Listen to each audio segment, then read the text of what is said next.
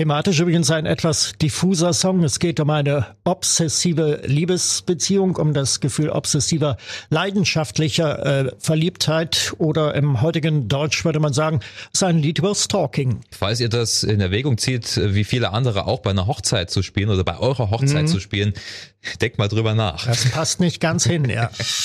Tausend und eine Musikgeschichte. Musikgeschichte. Heute aus dem Jahr 1983 mit den beiden Musikverrückten. Lutz Stolberg ist da, unser Musikexperte. Und ich bin Carsten Richter. Wunderschönen guten Tag. Wir sind mal wieder in den 80ern gelandet. Es hatten sich nämlich einige Leute über die RSA Radio App gemeldet und gemeint, sprecht doch mal bitte über das Jahr 1983. Da sind wunderbare Debütalben rausgekommen von großen Künstlern. Zum Beispiel von Madonna oder von Tears for Fears oder auch sehr gut von Cindy Lauper sprechen wir auf jeden Fall drüber. Genau wie über Thriller von Michael Jackson. Das ist ja eigentlich 82 schon rausgekommen, aber so richtig gewirkt hat die Platte erst 83 und wie die gewirkt hat. Ist eingeschlagen wie eine Bombe damals. Außerdem dabei die Jungs von Genesis mit ihrer äh, selbstbetitelten Platte. Da ist Mama unter anderem drauf. Oder die Jungs von The Police mit ihrem letzten Album Synchronicity. So richtig verstanden haben sie sich damals nicht. Es gab auch ein paar Handgreiflichkeiten im Studio, aber trotzdem haben sie eine wunderbare Platte abgeliefert. Das ist alles ein Thema in der heutigen Folge. Dann sprechen wir natürlich auch über die erfolgreichsten Songs des Jahres, über unsere Plattengeheimtipps und wie immer zu Beginn der historische Überblick. 1983, lieber Lutz, was war wichtig? Ja, Helmut Kohl wird Bundeskanzler oder zum Bundeskanzler gewählt. Gewählt wollen wir dick unterstreichen, weil er war es ja eigentlich schon seit einem halben Jahr zuvor, seit dem parlamentarischen Sturz von Helmut Schmidt, SPD, am 1. Oktober 1982. Kohl war also zum Nachfolger ernannt worden. Daraufhin wurden dann Neuwahlen angesetzt. Die fanden im März 1983 statt und Kohl gewann die relativ relativ sicher die Wahlen, die es kam zur Bildung einer christlich-liberalen Koalition mit äh, Vizekanzler und Außenminister Hans-Dietrich Genscher, der blieb also im Amt als Außenminister und der SPD-Gegenkandidat äh, Hans-Jochen Vogel hatte eigentlich nicht den Hauch einer Chance. Dann haben wir im September den Abschuss eines südkoreanischen Passagierflugzeugs mhm. über dem Gebiet der Sowjetunion. 269 Menschen starben damals ein sowjetischer Abfangjäger hatte die Maschine vom Himmel geholt, die tief in den sowjetischen Luftraum eingedrungen war über der Insel Sachalin. Warum, das weiß bis heute kein Mensch so richtig. Damals stand der Vorwurf Spionage im Raum und ich muss sagen, der ist bis heute eigentlich nicht ausgeräumt. Allerdings rechtfertigt das nicht den Tod von 269 äh, Passagieren. Nee. Und dementsprechend reagierte damals auch der Westen. Äh, US-Präsident Ronald Reagan nannte die Sowjetunion daraufhin das Reich des Bösen. Kalter Krieg war ein großes Thema damals wahrscheinlich. Ja. Nach wie vor natürlich, ja. Und dann Udo Lindenberg zum ersten Mal in der DDR, wenn das keine politische Nachricht ist. Am 27. Oktober darf er mit dem Panikorchester auftreten im Palast der Republik bei einem Friedenskonzert der FDJ. Also natürlich nur vor ausgewähltem Publikum. Ne? Natürlich vor ausgewähltem Blau Blauhemden. Dennoch nimmt Udo kein Blatt vor dem Mund. Es ging ja damals um, um Proteste um die Friedensbewegung, yeah. Proteste gegen Nachrüstung etc. Er sagt also diesen viel beachteten Satz, Weg mit allem Raketenschrott. Nirgendwo wollen wir auch nur eine einzige Rakete. Keine SS-20 im Osten und keine neuen Pershings im Westen. Das mit dem Osten hätten die Zensoren wahrscheinlich liebend gerne rausgeschnitten. Es ging ja damals nur in der ostdeutschen, in der DDR-Friedensbewegung um NATO-Raketen. Nicht, natürlich nicht um die sowjetischen. Aber die Sendung wurde damals im DDR-Fernsehen live übertragen, also Ach, nicht zeitversetzt und so blieb diese Passage dann natürlich drin, ging ja. also über die Fernsehschirme. Hast du das damals gesehen? Ich habe das damals gesehen, natürlich, klar. Das ließ man sich nicht entgehen. Wir gucken mal zu den erfolgreichsten Songs. 1983 auf Platz 3 haben wir Filmmusik von Irene Cara, Flashdance, What a Feeling. Ja, einer der berühmten Tanzfilme. Es gab ja äh, damals viele. Ich glaube, das war der erfolgreichste. Flashdance mit äh, Jennifer Beal in der Hauptrolle und ganz guter Musik produziert von Giorgio Moroder, Irene Cara. Kubanisch-amerikanische Sängerin, von der man, glaube ich, später nie wieder was gehört hat. Oder? Es gab, es gab noch mehrere Versuche, aber äh, diesen Erfolg konnte sie nicht wiederholen. Auf Platz zwei haben wir den King of Pop, Michael Jackson, Billie Jean. Ja, genau. Die, eine Auskopplung aus Thriller, dem Überalbum überhaupt der bis heute meistverkauften Pop-Langspielplatte aller Zeiten. Ein Song, den Michael Jackson geschrieben hat. Ähm, das ist indirekt an ein Groupie gerichtet. Ähm, eine Frau, die ihm damals unterstellte, ähm, er hätte ihr ein Kind gemacht. Und äh, Jackson wusste überhaupt nicht, wie das äh, geschehen sein soll. Und äh, daraufhin hat er also diesen Song geschrieben, Billie Jean is not my lover. Auf Platz eins haben wir den Culture Club, Karma Chameleon. Ach ja, eine Band, mit der ich mich immer schwer getan habe. Also so die ersten Sachen waren ja noch ganz nett. Äh, Time, The Clock of My Heart mochte ich sehr. Das war die zweite Single nach Do You Really Want to Hurt Me? Ja. Victims war auch noch ein sehr schöner Titel. War äh, zu Weihnachten 83, glaube ich, sogar Platz eins in Großbritannien. So eine langsame Piano-Ballade. Ja. Aber mit Karma Chameleon hatte ich nie äh, so viel am Hut. Das mochte ich damals irgendwie nicht. Das war mir zu kommerziell. Aber es war natürlich eine sehr angesagte Band, damals im Zenit ihres Erfolgs, bis dann die Heroinsucht von Boy George kam. Da ging es dann rapide bergab mit der Band und auch äh, auf persönliche Weise mit ihm. Damals standen ja nicht bloß der Culture Club gerade so am Anfang, sondern auch noch eine Reihe anderer Bands und Künstler, die dann später unglaublich erfolgreich sein sollten. Tausend und eine Musikgeschichte. Heute aus dem Jahr 1983. Da hätten wir zum Beispiel Madonna mit ihrem Debütalbum Madonna. Die ist ja, soweit ich weiß, in Michigan aufgewachsen oder in der Nähe von Michigan und dann irgendwann mal blutjung auf gut Glück nach New York gezogen damals. äh, Ja, angeblich mit, 70er. mit 30 äh, Dollar in der Tasche hat sie ihr Glück gemacht. Damals als Lebenskünstlerin. Manche sagen auch boshafterweise, sie hätte sich nach oben geschlafen.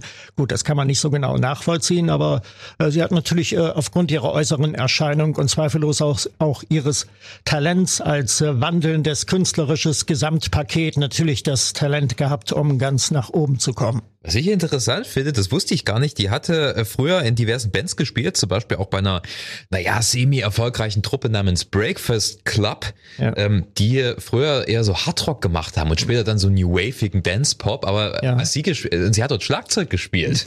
Und nicht zu vergessen bei Patrick Hernandez, den kennen wir aus dem Jahr 1979 mit Born, pardon, mit Born to be Alive. Ja. Damals hat äh, Madonna im Background ein bisschen mitgetrellert und äh, sie ist mit der Patrick Hernandez Revue auf äh, Europatournee gegangen. Von Paris aus wurde dieses Projekt damals gemanagt. Da war sie also dabei, ist allerdings kaum in Erscheinung getreten. Also zumindest nicht in nachdrücklicher Erinnerung geblieben. Ich vermute mal, sie hat sehr viel der New Yorker Clubkultur zu verdanken, die ja Ende der Absolut. 70er, Anfang der 80er echt ein großes, großes, großes Ding war. Da war sie schon ein Star, ein Local Hero. Und ähm, sie hat immer vollmundig äh, getönt, sie wolle der größte Popstar im, auf diesem Erdenball werden. Und äh, also an Selbstbewusstsein mangelte ihr es nicht. Und äh, dieses Versprechen hat sie auch äh, gehalten. Viele Songs auf dem Album hat sie ja selbst geschrieben, aber die bekannteste Nummer, also mit der sie auch wirklich einen Durchbruch hatte, und zwar Holiday, die ist ursprünglich nicht für sie geschrieben worden, Ja, es oder? war ursprünglich gedacht für Mary Wilson von den äh, Supremes. Und ähm, äh, sie, Mary Wilson mochte den Song wohl irgendwie nicht. Und ähm, ja, dann hat Madonna den Song übernommen und es wurde dann spontan auch ihr erster Hit. Also bei Madonna habe ich das Gefühl, dass sie echt hart für ihren Erfolg gearbeitet hat. Äh, Als sie noch nicht wirklich bekannt war, beziehungsweise bloß so ein bisschen in der Clubkultur bekannt war, da ist sie ja von Club zu Club getingelt und hat äh, zu ihren selbst aufgenommenen Demo-Tapes getanzt, um ihre Musik irgendwie bekannt zu machen.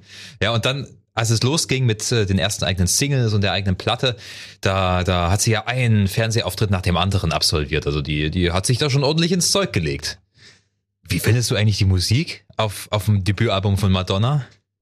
Ich bin damals nicht rangekommen und äh, heute auch nicht. Es ist mir zu poppig. Kein großer Madonna-Fan. Äh, nein, nein. Es gibt einige wenige Songs von Madonna, die kann ich an einer Hand abzählen, die mir gefallen. Das ist äh, Frozen, das ist Live to Tell und ähm, dann dieser James Bond Song Die End of the Day hieß der, glaube ich. Den Yeah. kann ich auch noch ganz gut äh, hören, aber ansonsten war es das eigentlich schon fast. Ich finde, bei Madonna ist auch wichtiger die Kunstfigur Madonna. Ja, diese, dieses Pop-Phänomen. Gar nicht so sehr die Musik, sondern eher das Image, das Auftreten, die verschiedenen Outfits, die sie im Laufe ihrer Karriere hatte und die dann auch viele Leute nachgemacht hatten, vor allem in den 80ern. Ja, Pop ist ja immer mehr als die Musik. Und äh, bei Madonna ganz besonders.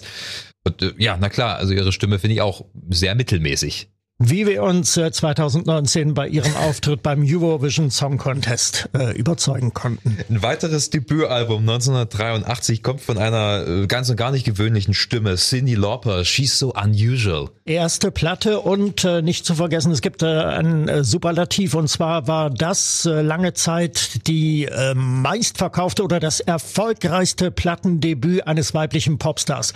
Neun Millionen verkaufte Exemplare allein in den USA, weltweit 19 Millionen. Damals inzwischen sind es vielleicht einige mehr geworden. Cindy Lauper, der Shootingstar des Jahres 83. Sie war ja damals schon 30, was für ein Popstar ich will nicht sagen altes, aber schon fortgeschrittenes Alter. Ja, für eine Frau auf jeden Fall. Aber sie hatte ja auch schon ähm, eine Karriere hinter sich, unter anderem mit der Gruppe Blue Angel, mit der sie sogar mal im deutschen Fernsehen aufgetreten ist. 1980 in der ZDF-Show Rock Pop mit Christian Simon. Da hat sie mit Blue Angel gesungen und kein Mensch kannte sie damals, aber ja. es war äh, es war live damals und es war eine beeindruckende Performance, die sie da geliefert hat. Und ähm, ich habe das damals gesehen und ich dachte mir, die Frau kann singen, von der werden wir noch hören. Ja, und glücklicherweise war ja Anfang der 80er auch so ein neuer Typ Sängerin gefragt die Rockröhre oder, oder sagen wir mal so die, der selbstbewusste Typ, nicht so das niedliche Starlet, sondern schon jemand, der auch ordentlich zupacken kann, wie Joan Jett oder Susie Quattro oder äh, Pat Benatar. Also auch davon hat Cindy Lauper natürlich immens profitiert. Genau, und äh, das Magazin Rolling Stone äh, nannte die Platte damals She's So Unusual, übrigens produziert von, von äh, Walter Whitman, das ist ein bekannter amerikanischer Produzent. Ja. Äh, ich zitiere wirklich eine Mischung aus Selbstbewusstsein, überschäumender Popmusik und ungenierter Sentimentalität. Es sind in der Tat auch ein paar stillere, äh, sentimentale Songs dabei, zum Beispiel Time After Time. Ich habe mir She's So Unusual gestern nochmal angehört und ich muss sagen, die ist echt stark. Meine Fresse ist das eine starke Platte. Ist wirklich ein richtig gutes Pop-Rock-Album. Und ich finde es sehr schön, dass sie nicht nur ihre eigenen Songs darauf hat, sondern auch noch eine Menge covert. When You Were Mine zum Beispiel, das ist ein Song von Prince oder ist ja auch bekannt, Girls Just Wanna Have Fun, ist auch nicht von ihr, sondern von Robert Hazard, einem Punkrock-Musiker.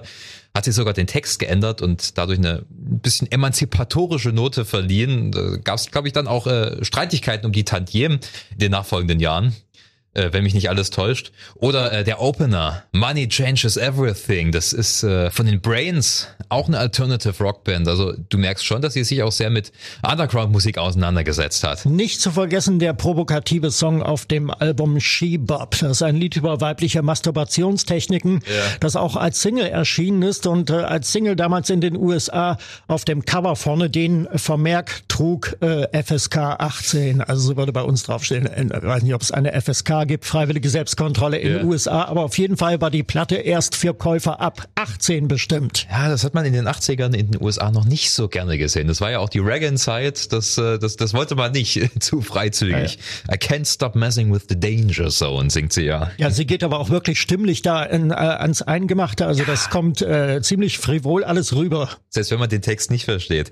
Das Interessante, zwei der Studiomusiker auf der Platte sind äh, von den Hooters, Rob Hyman und Eric Basilian und äh, soweit ich weiß, hat Rob Hyman auch die Akkorde zu Time After Time beigesteuert. Also hat ein bisschen auf dem Piano rumgeklippert und Cindy Lauper hat dazu die, die, die, den Gesang improvisiert. Und ich glaube, den Typen, den du da im Hintergrund hörst bei Time After Time, das ist auch Rob Hyman von den Hooters. Und die hatten ja dann in den 80ern auch große Erfolge mit Carla with a K und Johnny B und Satellite und so weiter. Aber ich finde trotzdem nicht, dass das der Höhepunkt ist, sondern der Höhepunkt ist wirklich der Opener. Hab gerade eben schon drüber geredet. Money changes everything von den äh, Brains im Original. So muss ein Opener klingen. Es ist wichtig, dass der Opener auf einem Album direkt auf die 12 geht. Und das machen die da genau richtig. Ich finde es klasse, dass sie alles zeigt, was, was ihre äh, wunderbare Stimme kann. Übrigens auch in den Videos, wo sie da rumhüpft als äh, aufgedrehte, sympathische Zicke oder wie man sie damals zu nennen pflegte, die Remy Demi Jule vom Dienst. Remy Demi, das kann man so den nächsten Jungs nur bedingt sagen, aber auch eine tolle Platte abgeliefert. Und zwar äh, Tears for Fears, ebenfalls die Bühne rausgebracht 1983 und zwar mit The Hurting. Ja, eine äh, Gruppe mit äh, tiefem psychologischem Hintergrund. Zumindest war das ihr selbst erklärtes Credo. Damals yeah. der Bandname Tears for Fears, also Tränen aus Angst, geht zurück auf ein Buch des amerikanischen Star-Psychotherapeuten Arthur Janov. Den werden viele kennen im Zusammenhang mit John Lennon. John Lennon und Yoko Ono haben damals eine Urschreitherapie äh, 1970 bei ihm äh, absolviert. Yeah. Arthur Janov, ja, ganz bekannter Star-Psychotherapeut und äh, er hat also den, den Bandnamen äh, geliefert. Äh, natürlich ungewollt. Die äh, bekannteste Single wird wahrscheinlich Mad World sein. Ja, die ist schon Ende 82 damals rausgekommen, also yeah. war eine Vorab-Auskopplung okay. ähm, und äh, sehr erfolgreich gewesen damals. Äh, kennst du die Hintergrundgeschichte dazu? Die, die, die finde ich schon ein bisschen unfreiwillig komisch. Ja. Eigentlich ist es ja ein düsterer Song. Ja, es geht um das Nicht-Zurechtkommen in der Welt und mit seinen Mitmenschen. Roll It Possible, also einer der beiden Köpfe von Tears for Fears war damals 19 Jahre alt, ganz jung verheiratet und hatte mit seiner Frau ein sehr interessantes Arrangement. Sie hatte drei Jobs gleichzeitig und er keinen. Also er hat die ganze Zeit zu Hause rumgesessen und äh, Musik gemacht. Das, das, macht auch nicht jede Frau mit. Das ist eine perfekt funktionierende Künstlerehe, möchte man meinen. Also der hat dann wirklich den ganzen Tag in der Küche gesessen, aus dem Fenster geguckt, ein bisschen auf der Gitarre rumgeklampft mhm. und dabei hat die Leute beobachtet, wie sie ihren täglichen Erledigungen nachgehen. Er sagte, ne, das fühlte sich für mich so merkwürdig an, weil ich war so ja. isoliert, ich hatte keinen Job, ich wollte auch keinen, äh, aber ähm, ich habe halt so das bunte Treiben beobachtet und dachte mir, Mensch, das ist eine verrückte Welt.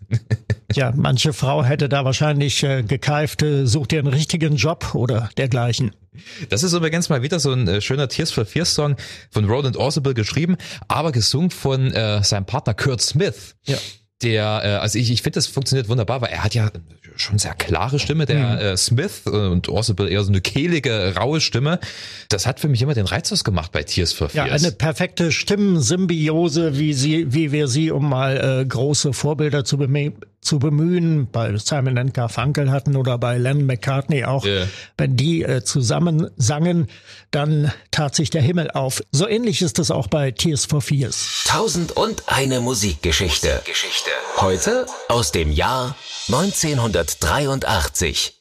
Das Überalbum Thriller Michael ja. Jackson ist natürlich auch ein großes Thema. Rausgekommen 82, hatten wir ja schon gesagt, mhm. aber 83 natürlich so richtig äh, gewirkt. Ja, 83 war Thriller-Jahr, also das Album stand ähm, 52 Wochen, also ein ganzes Jahr wirklich äh, unter den Top Ten sowieso, aber auch unter den äh, Top 5. Ich weiß jetzt nicht genau, wie viele Wochen es auf Platz 1 damals war in den US-Charts. Also es war, glaube ich, in den USA äh, 83 und 84 die bestverkaufte ja. Platte.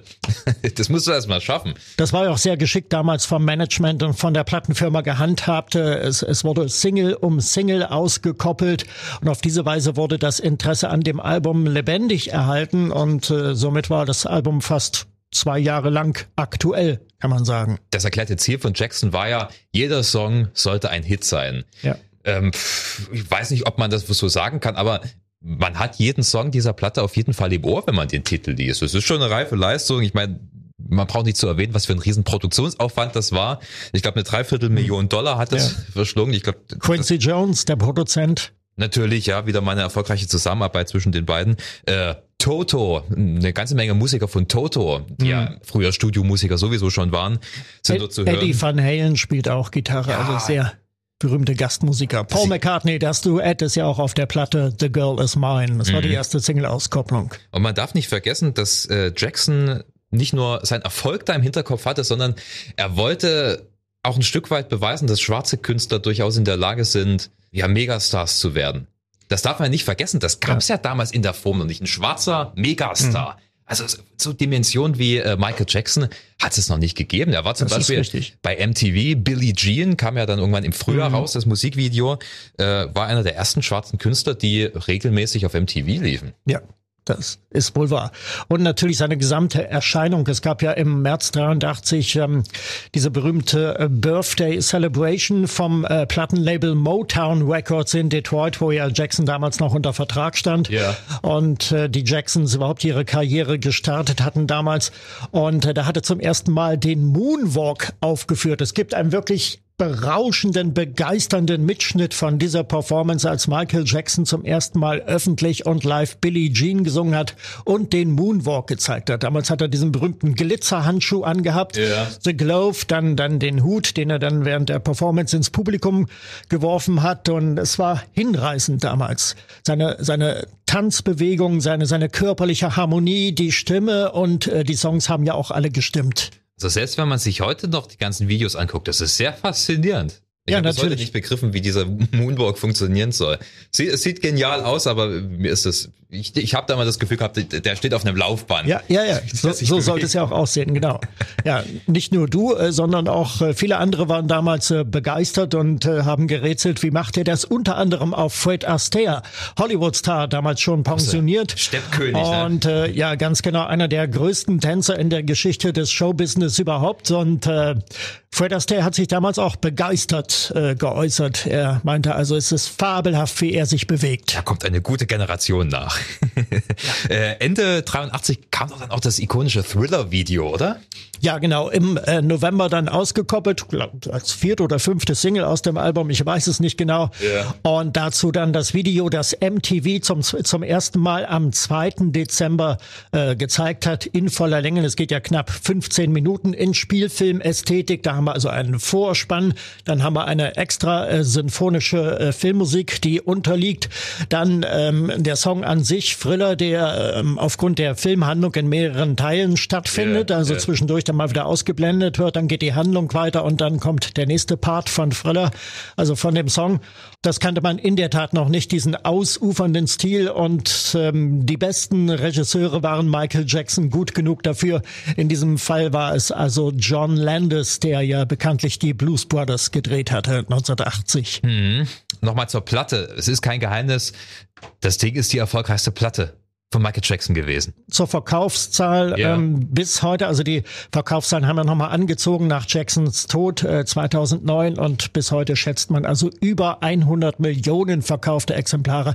Mit weitem Abstand das meistverkaufte Popalbum aller Zeiten und dieser Rekord ist wahrscheinlich auch nicht mehr einzuholen. Tausend und eine Musikgeschichte. Geschichte. Heute aus dem Jahr 1983. Wir haben noch mehr gute Platten 83 rausgekommen. Äh, Genesis zum Beispiel mit dem äh, selbstbetitelten Album. Ich glaube, das war die zwölfte Platte, ich bin mir nicht ganz sicher. Ja, ein großer Wurf damals. Ähm, Genesis erfanden sich quasi neu, also die Progressive Rock Strecke hatte man endgültig hinter sich gelassen und auch ähm, diese Ratlosigkeit, die auf den ersten Platten mit Phil Collins als Leadsänger herrschte nach dem Ausstieg von Peter Gabriel, wo yeah. man versuchte, den alten Stil irgendwie noch beizubehalten. Aber jetzt äh, kam die Generation Pop durch bei Mike Rutherford, Tony Banks und Phil Collins und äh, das macht sich sehr bemerkbar auf diesem Album, das einige wunderbare Songs enthält, wie zum Beispiel das Überwerk Mama als ich das damals zum ersten Mal gehört habe. Ich war hin und weg und ich finde es noch heute einer der besten äh, Rocksongs überhaupt. Zu den 80er Genesis habe ich immer ein bisschen äh, zwiegespaltenes Verhältnis, aber die Platte finde ich auch super. Ja. Sie hat einen tollen Sound. Du hörst, die haben sich Zeit genommen im Studio, mit Klängen zu experimentieren. Mama ist ein wunderbares Beispiel. Der Drumcomputer stammt von Mike Rutherford, der hat ihn programmiert und dann ganz viel Hall und Verzerrung draufgelegt. Also verschiedene Effekte, die das erstmal so richtig schön unheilschwanger machen. Vor allem in Kombination mit den düsteren Synthesizern von Tony Banks und natürlich dem irren Lachen von Phil Collins. Da hat er sich übrigens, wusstest du das? Bei diesem Lachen hat er sich inspirieren lassen von äh, der Hip-Hop-Combo Grandmaster Flash. Ähm, The Message war damals äh, ein Chart-Hit, da wird auch so irre gelacht. Das hat Collins irgendwo mal im, im Fernsehen gesehen und gedacht, Mensch, das muss ich mal in einen Song einbauen. Und ja, hat er dann auch gemacht. Also ich finde, Mama ist echt das große Herzstück auf dieser Platte. Wie gesagt, ich bin nicht so glücklich mit allem, was Genesis in den 80ern gemacht haben, aber dieses Album ist wirklich grandios. Mein gespaltenes Verhältnis beginnt 1986 dann mit der nächsten Platte, dann Invisible Touch. Aber wir reden hier über Genesis von 83, produziert damals von Hugh Patcham, yeah. ein sehr bekannter britischer Produzent, der auch für Police gearbeitet hat. Darauf werden wir noch zu sprechen kommen. War das nicht so, dass die äh, für die Platte komplett ohne Material ins Studio gegangen sind und genau. das dann dort erarbeitet das, und gleich aufgenommen ja, haben. Ja, das haben sie zum ersten Mal gemacht, äh, dieses Verfahren und es ist ja dann auch richtig bei was rausgekommen. Also ohne Songideen sich im Studio getroffen, einfach drauf losgemacht und herausgekommen ist dann dieses Album. Ich finde interessant, dass du gerade gesagt hast, sie haben sich gelöst von dieser äh, Prog-Rock-Phase. Ich finde, mhm. das äh, trifft nur bedingt zu. Klar, es gibt typische Pop-Songs wie That's All zum Beispiel, sehr Beatles-mäßig, aber Mama zum Beispiel, es geht schon Richtung Prog-Rock oder äh, natürlich Home by the Sea. Eine Suite ja, schon. Ja, Suite in mehreren Teilen ja. ist richtig. Sie haben das mhm. eigentlich ganz gut in die 80er geholt. Das ist immer so mein Gefühl bei der Platte. Mhm. Home by the Sea war ja auch immer so, so ein Live-Klassiker dann. Ich meine, das, also das ist mit meinem Lieblingssong, weil der geht gut ins Ohr, der hat einen Hook, der hat eine schöne Melodie, die poppig ist, aber trotzdem wirkt das jetzt nicht äh, irgendwie zu kommerziell. Das ist äh, immer noch musikalisch sehr ausgefeilt, sehr interessant. Ich bin ein großer Fan von den frühen Genesis, deswegen mhm. vergleiche ich immer sehr. Ähm, und ich finde, sie schneiden da wirklich sehr, sehr gut ab. Ja, Home by the Sea, ein gruseliger Song äh, übrigens und es äh, klingt ja auch ein bisschen düster und äh, ich habe Genesis 2007 gesehen im Stadion hier in Leipzig und da haben sie das Werk auch gespielt gespielt und Phil Collins mit seinen launigen Ansagen. The next song is about Gespenster and uh, at the end of the song, close your eyes and you can see the Gespenster. Home geht, by the sea. Es geht, es geht, ja irgendwie um ein verwunschenes Haus. Ein ja, Einbrecher ja. Äh, muss sich dann die Lebensgeschichte der Geister anhören. Äh, schöne Platte, Genesis mit Genesis, unbedingt mal anhören. Genau wie äh, Synchronicity von The Police. Ja, mein persönlicher Favorit. Das ist eine wunderbare Platte, die ich mir heute noch regelmäßig anhöre. Police damals im Zenit ihres Schaffens, was für die Beatles Sgt. Pepper war, das war für Police ähm, Synchronicity nur doch mit dem Unterschied, dass die Beatles nach Pepper noch weitergemacht haben. Äh, Police dann nicht mehr. Das ja. war also sozusagen das Finale. Und äh, man fragt sich beklommen, wo hätte das noch hingeführt, hätten sie damals weitergemacht. Sting hat die meisten meisten Songs geschrieben und es zeichnete sich schon ab, dass er mit seinen ausufernden Soundvorstellungen und ganz zu schweigen von den Themen einer Solokarriere entgegenstrebte. Und äh, ja. auf diese Weise kam es dann nach der Tour, ich glaube 84, haben sie noch versucht, neue Songs einzuspielen, aber man hat es dann sehr bald aufgegeben und das war dann auch das Ende von Police. Every Breath You Take, das mhm. ist der Überhit damals. Ähm, die LP sollte man noch erwähnen, 23 Wochen auf Platz 1 in den USA und Every Breath You Take, jenes Stück, das Sting innerhalb von 15 Minuten geschrieben hat, angeblich ähm, damals acht Wochen auf der Position Nummer eins in den US Billboard Charts, das so manchen Rekord äh, gebrochen hat. Hier werden vor allem die Beatles wieder bemüht. Ähm, Every Breath You Take wurde eine Million Mal im Radio gespielt, im US-Radio innerhalb eines Jahres. Und äh, sie haben damals äh, die Beatles mit Hey Jude, die diesen Rekord seit äh, 1968 hielten, haben sie damit abgelöst. Eine weitere Parallele zu den Beatles wurde bemüht, weil äh, The Police damals im Shear Stadium gespielt haben ja. in New York City, wo ja seinerzeit äh, die Beatles im August 65 ihr erstes Stadionkonzert überhaupt gegeben haben. Du meintest gerade, Every Breath You Take wurde innerhalb von 15 Minuten geschrieben, aber das habe ich ein bisschen anders gehört. Also den Song an sich hatte er schnell fertiggestellt, allerdings auf einer kleinen Orgel.